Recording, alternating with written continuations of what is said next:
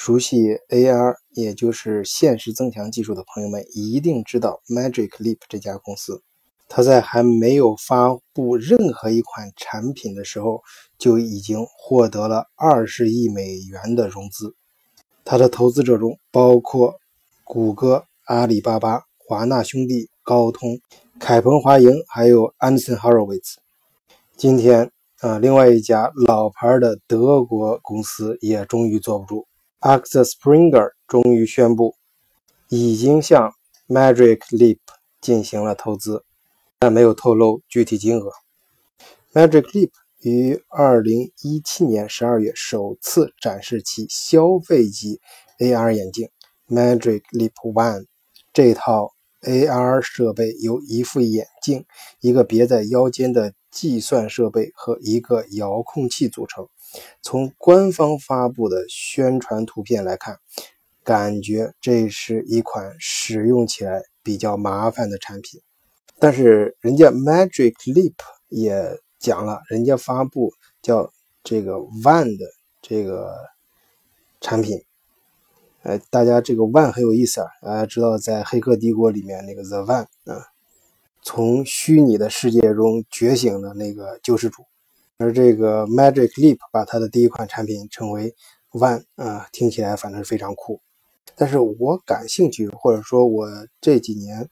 嗯，自从第一次见到这个 Magic Leap 和网上它大量的那些很酷很炫的，呃，增强现实的那些视频，我一直在想，这个公司到底想干什么啊？募集了这么多钱，一直都没有出一款产品。直到他宣布 The One 啊，没有 The 啊，就是叫 One 啊，初期仅向内容生产者和开发者，包括最近对他进行投资的，Axesspringer 这家公司的性质，我似乎觉得自己想明白了。我觉得 Magic Leap 是一家。极其具有野心的公司，因为它所要打造的产品其实是下一代电子消费层级的一个平台。我们不妨往回先看一看。第一个，嗯，比较有意思，也是我印象非常深刻的是，小时候我记得我在新闻联播上看到的。一个关于美国人的新闻，介绍那个人一夜成为世界首富。我现在回忆起来，很那个图片，还有那一段新闻联播的那段视频，还非常的清晰在脑海里。那就是讲比尔盖茨他发明的 Windows 操作系统，一下成为世界首富。他就是把呃人们的桌面，就是台式的 PC 啊，包括呃紧随其后的笔记本啊这种。电脑系统里面打造出一个平台，面向内容生产者和开发者。而第二个就是苹果做的 iPhone 手机，就是智能化手机，把像电脑这些功能融入到手机里面，融入到移动终端，当然还融入了像原来台式电脑没有的相机啊、通讯啊。这些功能可以说，它是从硬件啊，苹果手机的硬件到软件，就是苹果系统啊，包括它的 iTunes 和它的 Apple Store 这种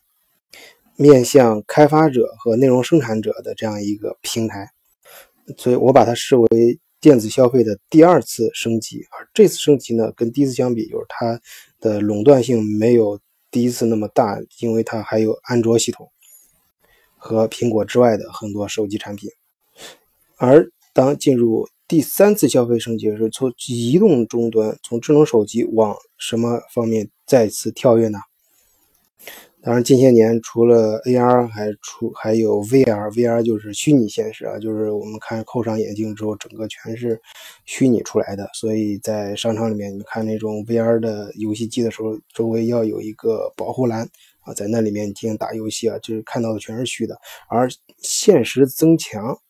AR 就不一样了，这个增强现实技术，它是直接你在你比如的办公桌上出现一个虚拟的屏幕，而且还可以操作你和你虚。虚拟的这个东西可以互动，也就是说，实际上它和你的，呃，它在你电在你桌子上产生一个屏幕的幻象，但实际上和真实的屏幕，它的目标啊，至少它的目标是没有什么区别，都可以互动，这样像操作实际的这样去操作。当然，这里面就牵扯到更复杂的一些技术，包括生物技术。所以从技术层面上，它就是拿到大量的融资和研发经费，却一直没有推出产品，这是一个原因。但是，我想更重要的原因是，他想打造下一款，就是第三次，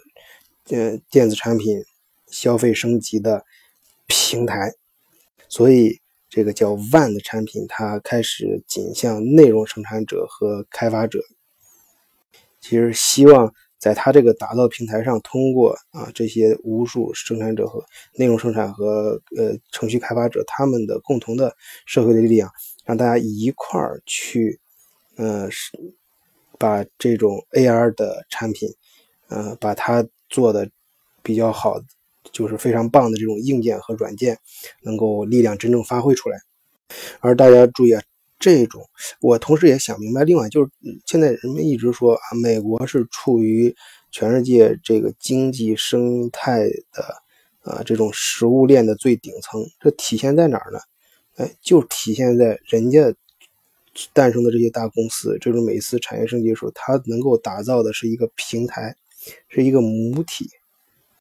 嗯，包括你像前几年特斯拉汽汽车，它特斯拉汽车为什么把它所有的技术？专利全部开放的，就是他想让大家在他的这个电子汽车上，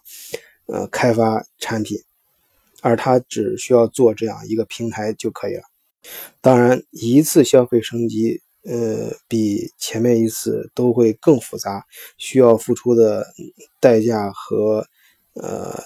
嗯，投入也会更大。所以，Magic Leap 是否能够成功，